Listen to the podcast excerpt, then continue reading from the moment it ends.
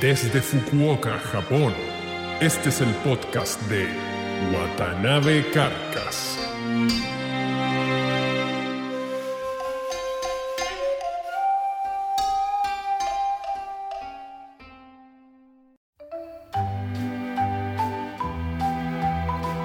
Hola amigos, bienvenidos a un nuevo episodio del podcast de Watanabe Carcas. Para esta semana les tengo una entrevista preparada. En esta ocasión entrevisté a Nishitani Kaoru, quien es presidente del Festival de Cine Independiente de Fukuoka. Con él conversamos acerca de, bueno, obviamente conversamos acerca de cine, de cine independiente y un poco acerca de lo que él está haciendo con este Festival de Cine Independiente en esta localidad, donde ya bien dije, Fukuoka.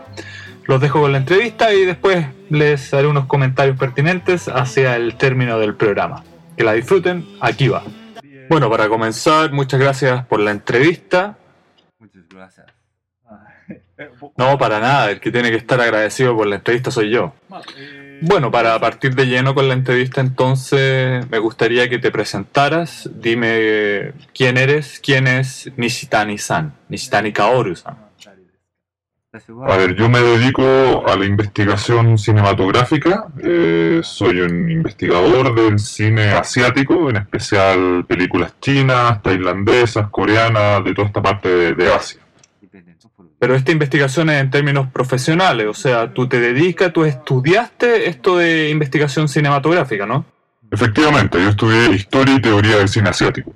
Bueno, partamos entonces con el tema del cine independiente, en especial del cine independiente japonés. Ahora, refirámonos un poco a la palabra in- independiente, ya que tiene bastantes significados. Y se me viene a la cabeza, a ver, el ejemplo no es muy bueno, pero por ejemplo, George Lucas, el creador del universo Star Wars, él técnicamente es un, cine, es un realizador independiente.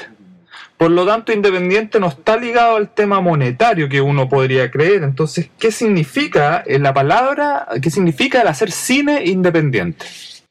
A ver, la pregunta es muy buena y es complicada responderla fundamentalmente porque en Japón la historia del cine independiente es bastante larga, pero básicamente la palabra, el concepto independiente está relacionado con el proceso de autogestión, de autoproducción de la obra cinematográfica.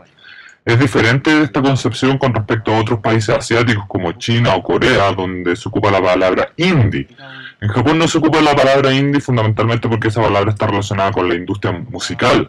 Por lo tanto, volvemos a la, a la idea que te planteaba antes, que en Japón eh, el cine independiente está relacionado con la autogestión. Y a falta de una mejor definición de una palabra que pueda explicar mejor lo que significa este concepto, se ocupa la palabra eh, cine in- in- independiente.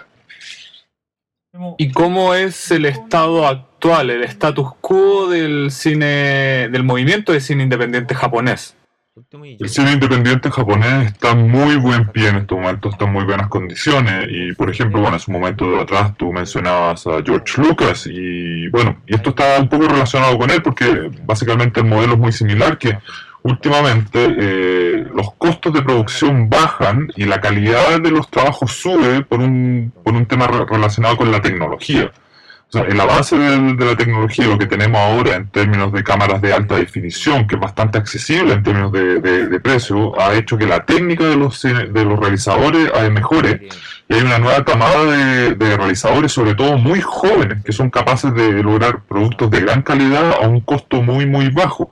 Por lo tanto, esto ha impulsado eh, una nueva industria y el movimiento independiente en ese sentido está en muy buen pie. Lo que tú comentas ahora está relacionado con una cosa más técnica, pero a nivel creativo. ¿Qué pasa con la historia, a nivel argumental, el desarrollo eh, de los contenidos? ¿Qué, qué, qué pasa con eso, alejado un poco de la vertiente tecnológica, como decía?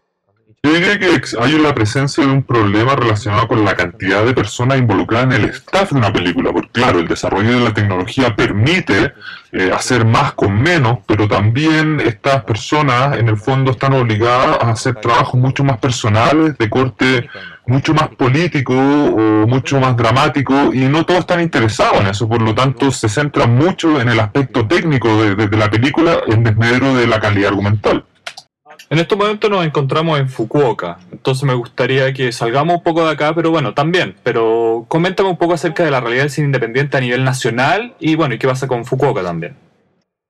Fukuoka, en términos geográficos, está mucho más cerca del continente asiático que otras grandes ciudades japonesas como Tokio. Entonces, la cantidad de intercambio cultural que se genera en Fukuoka es mucho mayor y eso permea al movimiento del cine independiente, por lo tanto la calidad que tiene en este momento el cine independiente Fukuoka es mucho más alta hoy día que en otras áreas de, Japón. Lo otro que eh, en Fukuoka, bueno, es una puerta de entrada hacia, Asia, pero también desde Europa, entonces entra mucho extranjero, entonces se ha producido un movimiento cinematográfico de características mucho más híbridas que enriquece, mucho más los contenidos que en otras partes de Japón, entonces la calidad de Fukuoka es mucho más alta en ese sentido tú estás interesado en el cine independiente no solamente por una cosa académica, sino porque tú eres el presidente de FIDIF, que es el Festival de Cine Independiente de Fukuoka. Entonces me gustaría que conversáramos un, un poco acerca de esto. ¿Qué significa que es FIDIF? Bueno, como te decía antes, en Fukuoka hay una mucho mayor variedad que en el resto de, Japón, por lo tanto, FIDIF, este festival, es una instancia de integración de todas estas variedades, donde el objetivo es que cualquier persona participe, nosotros no juzgamos, no, no anteponemos un prejuicio. Hay una competencia oficial, claro está, donde se, eh, se premia a lo, mejor. Pero la idea del festival es promocionar, el dar a conocer, el que realizadores nuevas vean la luz y puedan mostrar sus trabajos.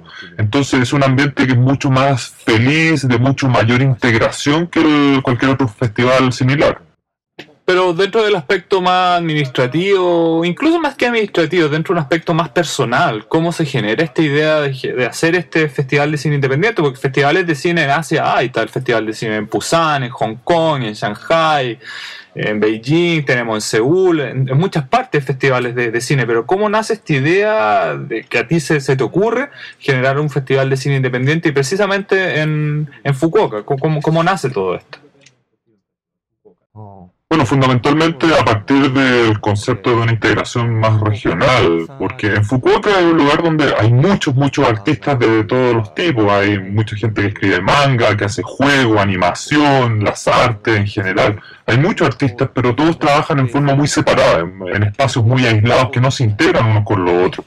Entonces, eh, en mi investigación, en mi, en mi estudio, bueno, yo encontré esta palabra que es eh, eh, que viene del francés, que está relacionado en términos conceptuales con una cosa más under, pero también de mucho más integración entre los distintos movimientos existentes. Entonces, en los años 50 en Tokio se generó un movimiento independiente con estas características mucho más integradoras, donde de distintas artes se, eh, se congregaban en un espacio a, compartir y generar ideas en conjunto.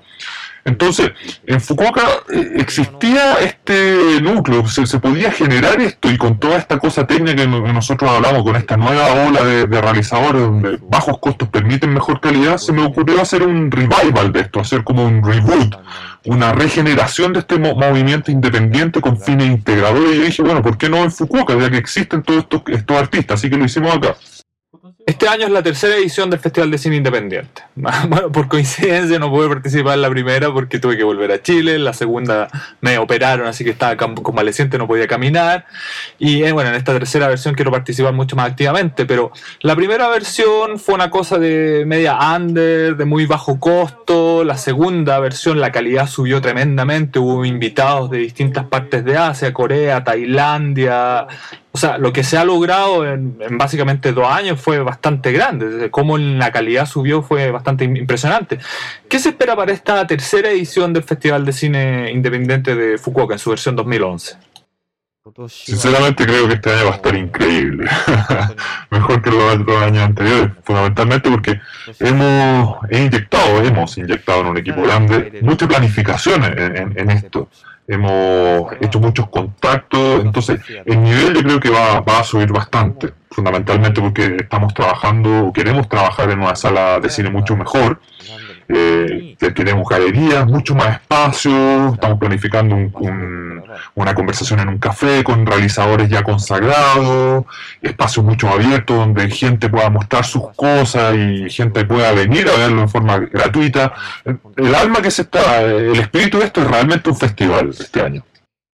A ver, la, gente que asiste a este tipo de festivales, bueno, y en especial al Festival de Cine de, de Fukuoka, hay gente que le gusta mucho el cine pero no todos están al tanto de lo que significa preparar un, este, estos festivales. La gente está más acostumbrada a que se iba a los Oscar, al Festival de Cine de Venecia, a ver el Festival de Cine de Cannes, que ya son cosas consagradas. Pero el poner en marcha un festival nuevo es una tarea, es un desafío bastante grande. Entonces, ¿cuáles son los pormenores o qué es lo más difícil de hacer? ¿Cuál es el desafío más grande al tratar de realizar un festival así? Bueno, como siempre va a ser un aspecto económico, porque como este es un festival independiente, en el fondo no, no busca una explotación comercial, todo lo contrario, o sea, que la gente sea exitosa después es otro paso, pero eh, nosotros no, buscamos esta cosa comercial, por lo tanto, no tener dinero y vernos enfrentados, cómo van a ser las cosas, cómo van saliendo las cosas, donde no hay objetivos muy claros, es un poco complicado, pero ya se está aclarando un poco cómo estamos haciendo esto. Y el próximo año y el año que viene, después del otro año, va a ser un festival increíble también, creo. Ahora, la gente que participa en FIDIF, pero no en términos administrativos, sino ya la gente que envía sus proyectos, realizadores que muestran sus cosas, ¿qué es lo que buscan ellos? Buscan la oportunidad de mostrar algo, que probablemente en la audiencia hay un, productor independiente, que en algún momento ellos vayan a asegurar un futuro con una entrada de, de dinero, una promesa de éxito, algo así, o es gente que es feliz haciendo cosas y las quiere mostrar. Eh, ¿Cuál es el perfil del realizador independiente que participa en FIDIF y cuál es el objetivo que, esto, que ellos buscan en, el fondo? Más allá de un perfil definido y específico, es que me gustaría a mí que la gente hiciera una vez que participara en el festival. Porque eh, yo soy de Fukuoka, llamo mucho este mi pueblo natal, ¿no? Y me gustaría que la gente que participara, que pueda participar libremente, nosotros no tenemos prejuicio para que la gente que envíe sus proyectos, pero eventualmente si se hacen ricos, se hacen famosos, eh, se hacen figuras reconocidas en el ambiente cinematográfico, vuelvan a Fukuoka, vuelvan al festival, vuelvan a su origen, a sus raíces y aporten algo. Eso, esa es mi, mi, mi real intención. Pero para el evento en sí, ¿a ti te gustaría que FIDIF se volviera como en un referente mundial, así a los Sundance en términos de festival independiente o otra cosa? No, para nada. Me gustaría que quedara una cosa muy pequeña, muy familiar. Pero la idea clara es que, por ejemplo, la gente todo, cada vez que vuelve a su hogar una vez al año por el año nuevo, que se casa algún familiar, que sea una cosa así, que cada septiembre, donde realizamos este festival, que si han salido de este festival realizadores consagrados, que vuelvan una vez al año a su origen a compartir con su familia cinematográfica. Ese es el objetivo de este festival. En FIDIF absolutamente cualquier persona puede participar, ¿verdad? Cualquier persona, cualquier persona de toda la edad, una guagua, un anciano, cualquiera. O sea, sin importar la edad, mientras tengan una cámara y puedan grabar algo, pueden participar. ¿Y la calidad de los trabajos te preocupa?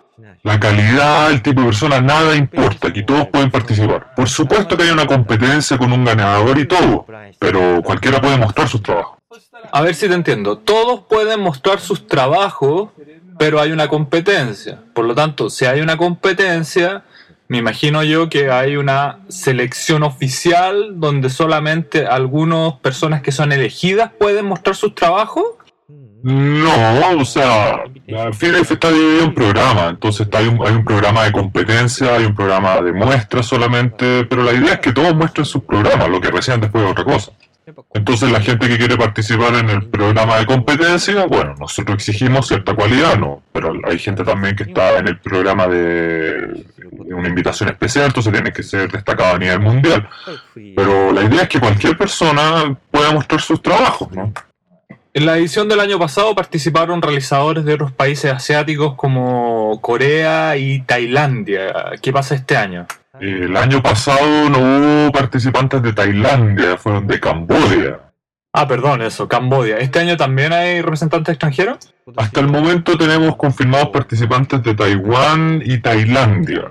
Y nos gustaría que este año también participara gente de Latinoamérica, pero todo se traduce en un tema de finanzas. Con respecto al tema de dinero, ¿cómo financias tú todo esto? ¿Una cosa autofinanciada? ¿El dinero de tu billetera directamente? Japón tiene muchas cosas buenas y muchas cosas malas también. Y dentro de los problemas que nos complican es justamente el tema de dinero, porque nos gustaría contar con un apoyo gubernamental, pero si hacemos eso, el festival no podría ser, no podría ser tan libre como lo es ahora. Habría cierta clase de censura, cierta parte de control de más arriba, por lo tanto, para proteger y mantener este festival lo más abierto posible, bueno, es todo un tema de autogestión que estamos haciendo. Dejemos FIDES para un poco después y conversemos un poco más sobre el cine independiente, realizadores independientes específicamente. Hay gente que estudia cine en una universidad, en una escuela de, cine propiamente tal, y hay otra gente que lo hace en forma amateur. ¿Hay una relación entre la calidad de los trabajos y el background que tengan en términos de estudiantes? Personalmente creo que antes había una relación, pero en estos momentos, en el presente, no. Yo creo que no. Por una cosa, por la cosa técnica que conversábamos anteriormente, que con costos bajos pueden subir la calidad de los productos, entonces gente más amateur tiene acceso a medios que antes solamente se tenían a través de las instituciones, de las universidades, ¿no? Y bueno, eh, FIDE es un poco eso también, es buscarle la oportunidad. Hay gente que puede tener de la noche a la mañana un gran presupuesto y de realizador amateur se transforma en, profesionales.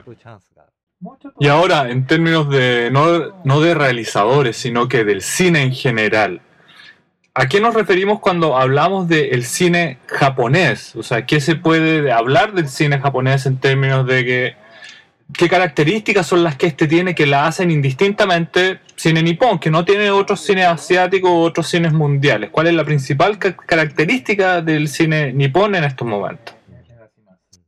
Esa es una muy buena pregunta relacionada con el status quo actual del cine en términos comerciales. Eh, actualmente un realizador que egresa, por ejemplo, de una escuela de cine tiene que hacer su pasantía, tiene que hacer su entrenamiento en una compañía que genera productos audiovisuales. Entonces el sujeto está obligado a hacer comerciales de televisión y ese tipo de cosas estas personas no quieren hacer eso, por lo tanto, para poder generar o fomentar su propia creatividad en cierta forma, están obligados a hacer cortometrajes en forma independiente. Entonces, había una explosión de cortometrajes que se dio desde los 30 segundos a un par de, minutos. Entonces, la cantidad de películas de larga duración, la duración tradicional, ha disminuido mucho, mucho. Ese es un problema grande en ese sentido. El otro problema es que en términos de calidad experimental, que alguna vez se habló mucho de que Japón experimentaba mucho, tenía una industria artística experimental muy grande, en estos momentos está todo basado en una cosa comercial por lo mismo, porque los realizadores están obligados a trabajar en, empresas por dinero, que no tiene nada, nada de malo, pero en el fondo coartan un poco su, su creatividad. Entonces, al no tener acceso a recursos, la parte experimental decae mucho. Entonces, no tienen la oportunidad, no pueden tomar esa chance de hacer cosas más independientes. Antiguamente era un poco diferente, la gente estudiaba en la universidad, hacía trabajo experimental en la universidad y de la universidad salían a producir directamente. Hoy en día no, está relacionada netamente con una cosa mucho más comercial de encontrar esa oportunidad o no. Bueno, esa era una cosa que realmente quería conversar, porque, a ver, si bien soy extranjero y, bueno, no sé si domino tanto el tema de la industria cinematográfica japonesa, pero sin, sin, sin ánimo de arrogancia, digamos, conozco mucho sobre el tema cine. Eh, uno podría hablar de ciertos periodos que en inglés sería como The Golden Age, la época dorada del cine japonés, hasta los años 70. O sea, todo extranjero puede que no conozca el cine japonés, pero por lo menos conoce, qué sé yo, a Kurosawa Akira, Yasuhiro Ozu, Kenji Misoguchi, pareciera que hay un ha ido decayendo el tema creativo y que si bien de vez en cuando aparecen directores como Mike Takeshi o Tsukamoto Shinja, la calidad del cine nipón desde los años 70 hasta nuestros días ha ido decayendo progresivamente. ¿Eso es una impresión mía o qué me puedes decir tú al respecto? Yo no creo que sea tan así, porque una cosa es verlo desde afuera en términos de cantidad y la otra es verlo en términos de calidad. Lo que pasa es que Japón siempre ha tenido una cosa, una constancia en la calidad de sus trabajos. Ahora, en términos comerciales, claro, desde finales de, los 70, el público que va a las salas de cine ha bajado considerablemente. Pero esto no guarda relación con la calidad de los productos en sí. Japón siempre gana premios en, festivales. Japón ha sido muy constante en eso y qué sé yo, por ejemplo, han salido muchos directores nuevos como Takeshi Kitano, Kawase Naomi, que por ejemplo es una gran representante del Woman Power, de este movimiento femenino cinematográfico, que es de gran, gran calidad en Japón. Entonces, en ese sentido, el trabajo de estos realizadores es mucho más constante. Si bien no son realizadores tan famosos, como, qué sé yo, lo que ocurre en Corea o en Tailandia, donde hay una big wave, están en la cresta de, de la ola, en Japón, cada cinco años, por ejemplo, en un festival de importancia mundial, Japón siempre gana un premio. Entonces, en ese sentido, Japón es mucho más constante. No está en la cresta de la ola, pero es una constancia de calidad que se ha mantenido en los años. Países que están en la cresta de la ola en términos cinematográficos, que sé yo, Hong Kong, Corea, Tailandia, están muy arriba ahora. ¿Que Japón? Ciertamente Japón no está en la cresta de la ola y no creo que lo vaya a estar tampoco. lo que pasa es que Japón, en términos de otros tipos de media, otras formas de expresión, tiene una industria muy poderosa. Que sé yo, la industria de los videojuegos, el manga, el anime, entonces se produce un buen balance con respecto a otra a, la producción cinematográfica y esas otras formas de, entretenimiento. Entonces, en el festival lo que tratamos también es que se integren de, alguna forma esto, pero ciertamente hay un Japan Power, hay un poder nipón, digamos, en la industria en general, no solamente en el cine. Pero con respecto a la industria cinematográfica en sí, probablemente la calidad de las películas en términos de directores es buena. Eh, la historia probablemente puede que sea interesante, en términos técnicos de muy alta calidad, pero en términos de no sé si la, actuación directamente, pero hay elementos de la película, no solamente en mi opinión, sino de, mucha gente que la hacen ser de, una calidad que desea bastante. claro, por, por ejemplo, Uchusenkan Yamato, una espacial Yamato, donde realmente, digamos, es una basura. Y así como estas películas todos los meses, todos los meses salen decenas de películas de esta calidad que es bastante ¿cómo decirlo? De que hay que ponerla en duda. Entonces se produce una cosa media hollywoodense ahí, eh, que sé yo, últimamente salió Gantz, que bueno, no, no, no nos refiramos al respecto, yo creo que no merece ni, ni, comentario, pero de esta calidad como media pop, de esta cosa media pop basura, con influencia claramente en el mercado, en el modelo americano de Hollywood, y que aparece últimamente. No es ¿No está en peligro la industria cinematográfica nipona por esto? Lo que pasa es que tiene que existir un balance entre la gente que ve estas películas y la calidad de las películas. Porque no hay que desconocer que eh, películas que como Gantz o como Yamato, que sí, son basura, eh, pero son basuras que llenan las salas de cine. Y eso es lo importante, porque eh, es necesario tener las salas de cine llenas, que haya una preocupación constante de la gente en ir a las salas. Y eso es importante porque beneficia no solamente a la industria comercial, sino que decanta también a la industria más experimental o la industria más artística del cine, donde de vez en cuando sí salen películas de gran, gran calidad. Entonces todo esto pasa por una cosa de mantener un balance en eso. Y ahora con respecto a las temáticas de las películas niponas, ¿qué es propiamente japonés? O sea, que uno va a una sala de cine, que si yo veo una película japonesa en cualquier parte del mundo y me dice, ah, esto que estoy viendo es netamente japonés y que si otro tipo de cine de otras partes del mundo lo quieren hacer es claramente una copia, porque lo que estoy viendo solamente se puede hacer en Japón y solamente los japoneses lo hacen. ¿Cuál es la característica fundamental en términos de temáticas de lo que es el cine actual, contemporáneo japonés? Ese es, precisamente un tema bastante complicado y que siempre converso con mis estudiantes porque, aunque parezca un poco paradójico, yo creo que no hay una característica claramente nipona, sino que todo lo contrario, es muy similar al modelo hollywoodense aunque no me crea en estos, en momentos. Y lo que, lo que ocurre es que las películas en Asia en general eh, abordan temas locales de la localidad geográfica donde están. Hay películas de Tokio, en Singapur, en Taiwán, en Fukuoka. Hay películas que tocan temas que son propios de, de, esa zona y que evidentemente si uno los compara en un contexto mundial tienen sus propias características.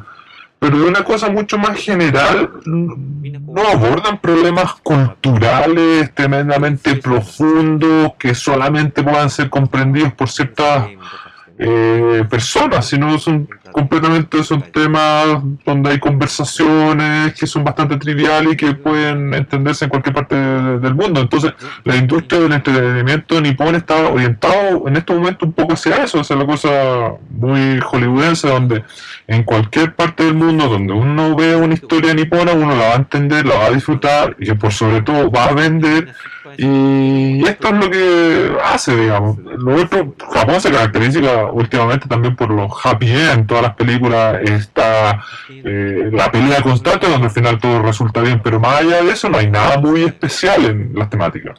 Tal vez un poco contrastando con lo que tú dices, eh, desde mi perspectiva personal, yo creo que el cine japonés está mucho más centrado en problemas humanos y de carácter mucho más psicológico que con respecto a lo que se hace, por ejemplo, en Hollywood. Ahora, no tiene mucha relación al ejemplo que te voy a decir, pero, por ejemplo, yo veo mucho cine de horror y películas como Ju-On o Ringu tienen características donde no hay una gran cantidad de despliegue de sangre ni una cosa tan visceral como películas como Saw en Estados Unidos. Entonces, yo creo que es una característica netamente nipona donde otros países tratan de hacerlo, pero no pueden hacerlo. Entonces, yo creo que es un poco diferente con respecto a lo que tú me dices, que hay una cosa, hay una identidad. Sí, en ese sentido creo que estás en lo correcto y eso se demuestra a través de la influencia cultural en términos históricos de, de Japón. O sea, la cosa social y cultural pesa mucho. Mm. Más que en Hollywood, que en Hollywood las cosas se hacen por cosas de tendencia o de moda o una cosa media fashion. Por ejemplo, en Japón el tema de mostrar las vísceras es una cosa que no se ve bien, pero es por una cosa netamente histórica. Antiguamente la gente que trabajaba en el tema de la carne, directamente en contacto con la carne, es gente de una clase social mucho más baja. Entonces, eso no es muy bien visto, o sea, después en el tiempo esto se, se, tradujo en el concepto de que no es bien visto en la exposición directa a este tipo de eh, eh, elementos. Por lo tanto, se trata de evitar en todo tipo de industria y si se hace es por una cosa netamente de generar impacto en términos hollywoodenses, pero ahí sí, claro, ahí pesa el término de la historia y la cultura. Ese es precisamente un tema muy muy interesante. Hay mucha gente que, por ejemplo, dice que Estados Unidos como país es un país que no tiene cultura, porque es un país muy joven, eh, un país muy reciente en términos históricos en su creación. En contraste, por ejemplo, con Japón, que tiene una cultura ya milenaria, ya no son siglos, son miles de años de historia, entonces eh, esto afecta directamente porque la cultura, el arte es un producto de la cultura y me imagino que en Japón a través de, su historia esto afecta, hay una influencia. Entonces, ¿de qué forma la cultura afecta directamente en términos artísticos cinematográficos? Uf, ese es un tema muy, muy complicado, es difícil de, hablarlo tan fácilmente porque, por ejemplo, te, coloco en términos de ejemplo el manga. El manga se inicia como forma de, expresión con tema, con una, como una cosa netamente pedagógica, por decirlo de, alguna forma, hace mucho tiempo atrás, a través del manga. Eh, se trató de enseñar, porque nosotros tenemos en el japonés estos tres alfabetos, el hiragana, el katakana y el kanji, y se vio que la mejor forma era hacerlo de una manera un poco pedagógica, orientada hacia los niños, por decirlo así, y después progresivamente en el tiempo evolucionó a hacer lo que es el manga hoy en día. Entonces, y la industria cinematográfica es relativamente reciente, si no, no, tiene más de 150 años, entonces eh, la influencia cultural con respecto a la forma de expresión nipona hay que verlo en un contexto de miles de años, o no sé si tanto, pero hay que verlo de, otra forma más lento, más progresiva. Volvamos un poco a conversar sobre el cine independiente y fundamentalmente la realización del cine independiente. Ah, y esto es una cosa por experiencia personal, porque estoy, estoy metido haciendo cosas, ¿no? La pregunta clara es, ¿por qué es tan difícil hacer cine en Japón? Ahora, hacer cine en cualquier nivel, desde, desde lo profesional hasta lo independiente, siempre es complicado. Pero en Japón es en especial complicado. Yo he conversado con otros realizadores de otros países como Corea o Tailandia, donde el asunto no es tan difícil. O sea, hay un soporte del gobierno, que se yo, en hay centros de desarrollo, de soporte para la cultura cinematográfica. En Hong Kong ocurre lo mismo. Pero en Japón no, es cada película, cada pequeño proyecto siempre es un desafío, es un enterprise, una cosa muy, muy costosa. ¿Por qué ocurre esto? Y no sé si es mi impresión o qué, me puedes decir al respecto. Bueno, ese es el problema al cual todos los realizadores siempre se refieren, pero eso está basado en un tema de mantener la calidad de los productos. O sea, si la cosa fuera tan libre y tan simple de hacer películas, la calidad bajaría mucho, creo yo. Y yo creo que este asunto de escribir las reglas y de la forma en que, porque hay que pedir muchos permisos y hay una manera especial de escribir los permisos y una manera especial de demostrar cuál es la finalidad artística de estas cosas. Si no existieran estas reglas, la calidad bajaría mucho. Entonces yo creo que es una cosa de mantener y preservar un cierto status quo, una calidad.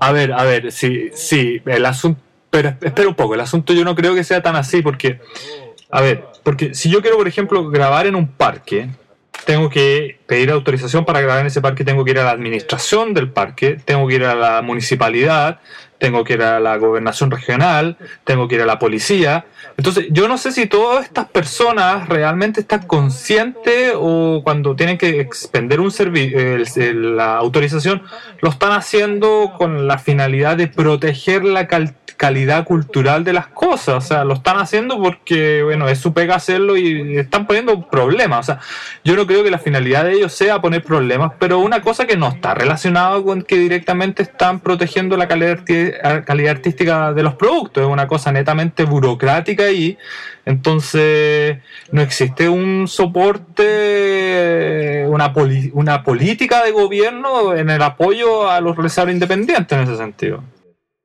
Personalmente creo que lo que se hace hasta el momento en términos de burocracia está bien.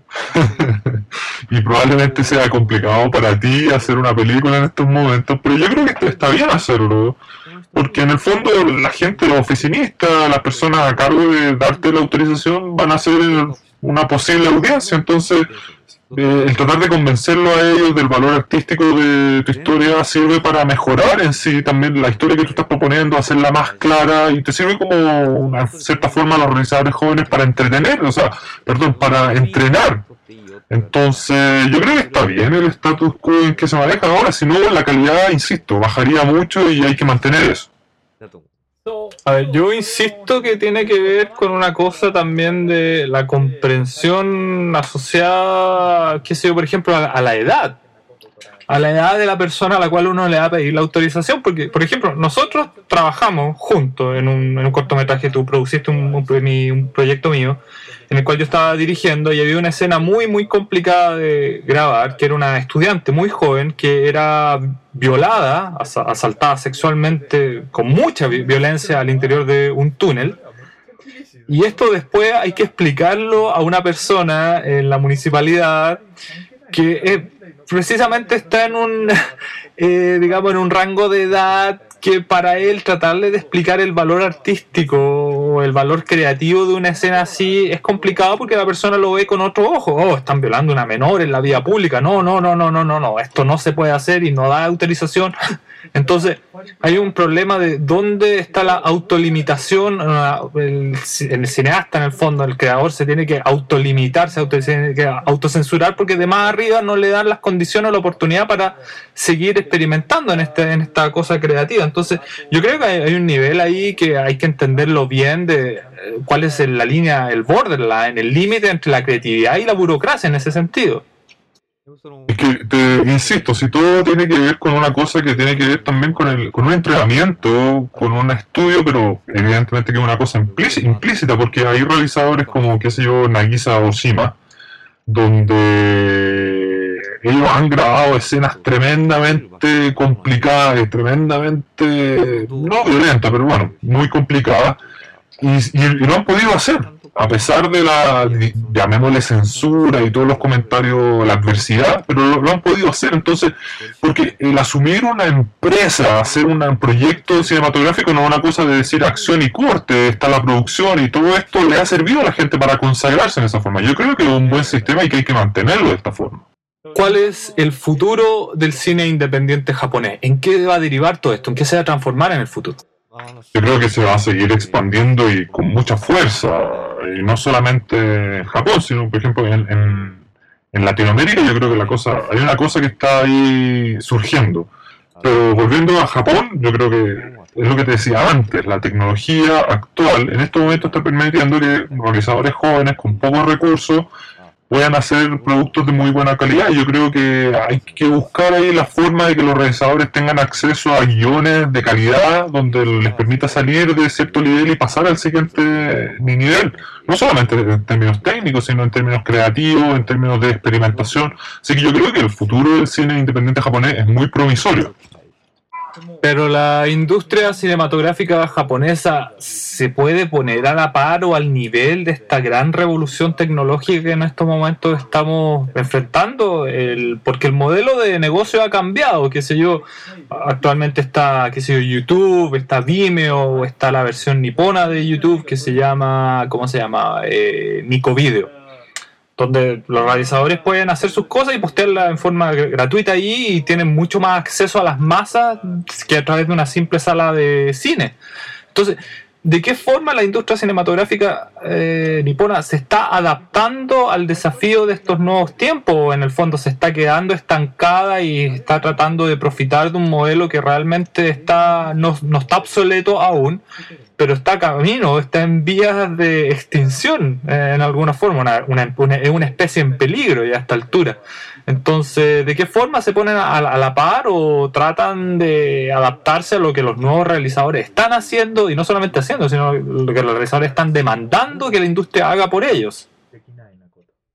Es que yo creo que la industria se está adaptando, pero no necesariamente se está adaptando a partir de la cosa cinematográfica, sino que es una integración con respecto a los otros medios, porque, no sé, por ejemplo, YouTube, que es una empresa de nacimiento no norteamericana, donde en Japón tiene su presencia, pero en Japón las empresas privadas están haciendo cosas aún mucho más creativas de lo que están haciendo en otros lugares. Por ejemplo, está este grupo últimamente que está muy famoso, AKBA 48, y donde ellas tienen conciertos virtuales a distancia y son capaces de congregar en un lugar donde no están ellas, sino que a través de una pantalla digital eh, en forma remota cientos de personas y, y, y, esta persona se comporta como si estuvieran en un concierto real en un estadio. Entonces, el nivel de, creatividad que pueden desplegar las empresas y la industria japonesa es muy, muy grande. Entonces, no hay que verlo solamente en términos de lo que puedan hacer los realizadores cinematográficos, sino que qué es lo que puede hacer la empresa multimedia nipona en su conjunto, donde puede llegar a alturas que en estos momentos ni siquiera somos capaces de, ver. Entonces, el nivel de creatividad con respecto a un modelo de, negocio tiene un futuro muy promisorio. Para ir terminando la entrevista, la última pregunta que tiene que ver con, yo eh, no sé si un consejo, pero una orientación. ¿Qué es lo que los jóvenes realizadores que están interesados en seguir una vertiente eh, de creación cinematográfica, eh, del camino que debieran elegir? Una cosa es ir a la universidad y estudiar cine directamente o estudiar algo relacionado con comunicaciones y después en términos de hobby y una forma más amateur de derivar al cine o existe otro camino alternativo a esto de el hacer cine porque ya, ya lo decíamos o sea con la explosión de la tecnología con la explosión de la multimedia con esta cosa nipona que le inyecta mucha creatividad al desarrollo cinematográfico hay muchos caminos al cuales optar y que no necesariamente tienen una base académica sino que uno puede derivar al cine a través de, muchas formas. ¿Cuál es el camino que un joven realizador interesado debiera optar en estos momentos en el cine independiente nipón? El consejo que le doy a mis estudiantes es que salgan afuera a estudiar, que no estudien en Japón, que vayan a Hollywood, que vayan a Europa, que estudien afuera, porque afuera tienen un lograrían absorber una cosa técnica, un cuerpo de conocimiento técnico mucho mayor que el corpus de, conocimiento que en estos momentos hay en Japón. hay mucha creatividad, pero que es mejor afuera en estos momentos. Entonces la idea es que ellos vayan, vuelvan y sean realizadores que sean no solamente independientes en términos de autogestión, sino que pueden hacer muchas cosas. Por, ejemplo, lo, que está, lo que tú estás haciendo, o sea, lo que tú estás haciendo en estos momentos, tú estás dirigiendo, estás produciendo, tú en estos momentos tienes conocimientos, tú estás haciendo la edición de sonido, la edición de imagen, estás haciendo los efectos especiales de los cortometrajes que tú estás haciendo. Y esto llama mucho la atención porque antiguamente, claro, eh, habían unidades de, de, producción y ahora los realizadores lo están haciendo todo ello. Entonces, para esta capacitación eh, a full, por llamarlo de alguna forma, es mejor afuera y que después vuelvan y me envíen los proyectos, los mostramos en FIDEF. Espero llegar a viejo siendo FIDEF, ¿no? Pero mi recomendación es esa, que se capaciten afuera y que después vuelvan a Japón. Bueno, muchas gracias por la entrevista. ¿Algún último mensaje, algo que quieras compartir con todos los que están escuchando este podcast? Vengan a Japón, vengan en especial a Fukuoka, que es un lugar excepcionalmente bueno para hacer cine. Muchas gracias. Y ahí teníamos la entrevista que le hice a Nishitani Kaoru, este presidente del Festival de Cine Independiente de Fukuoka. A Nishitani lo conocí cuando hace ya un par de años atrás me incorporé a un grupo de cine independiente, un grupo de chicos que estaba haciendo cine por su cuenta en Fukuoka, un grupo que se llama, bueno, que se llama un eh, Room Number F, eh, pieza número F, sería la traducción literal, y este era un grupo de gente, cada uno profesional, cada uno con su propia área, no relacionada con el cine, que se juntaban los fines de semana o cuando podían a, hacer alguna producción cinematográfica, alguna cosa audiovisual por ahí. Me incorporé en este grupo y ahí conocí a Nishitani Kaoru, quien por esa época estaba haciendo su curso de doctorado y se había incorporado a este grupo interesado en la gente independiente que estaba haciendo cine y como proyecto, como parte de su proyecto de investigación estaba investigando a estos muchachos. Lo conocí ahí, nos hicimos buenos amigos y después con el tiempo él me ayudó a producir eh, lo que fue mi primer cortometraje, que lo, conversamos un poco en la entrevista, que era se, trataba acerca de una chica escolar que la violan dentro de un túnel en forma muy violenta. Una cosa para la familia, una cosa muy, muy entretenida para, para todas las edades. Y él fue que él fue el que me enseñó todo el tema de la producción en términos de cómo hacer los contactos en Japón, en Japón, a quién pedir la autorización, cómo pedir la autorización, eh, me enseñó a conocer gente, digamos, y, ese, y ese, tipo de, cosas. Y ya después en forma independiente, o sea, por, por mi cuenta pude hacer un cortometraje, un segundo cortometraje que lo terminé de editar hace poco y estoy produciendo. Ahora justamente estamos en preparaciones para un tercer cortometraje que empezamos a grabar en, en marzo y que, bueno, gracias a este personaje que entrevisté, digamos, aprendí todas estas artes eh, de la producción cinematográfica en forma independiente. Así que, bueno, eh, la próxima semana no vamos a tener esa entrevista, vamos a tener otra cosa. Recuerden que la entrevista para esta temporada 2011 solamente va una vez al mes. Nuevamente les agradezco sus dudas, consultas, sus saludos y ofrecimientos interesantes me han llegado. No piensen cualquier cosa extraña, sino para la expansión del, programa. en algún otro momento conversaré acerca de ello. Y les recuerdo, mi mail wc.podcast.m.com wc.podcast.m.com Ahí me escriben, me saludan, no sé, ahí se contactan conmigo. Eh, nos estaríamos viendo la próxima semana, el último programa del mes de febrero. Y bueno, ya les daré la sorpresa o más que una sorpresa ya todos se imaginan ya lo que va a seguir el próximo programa porque ya lo conversamos hace un par de semanas, la semana pasada justamente, va a tener relación con eso. Así que nos vemos, que estén bien y cuídense. Chao.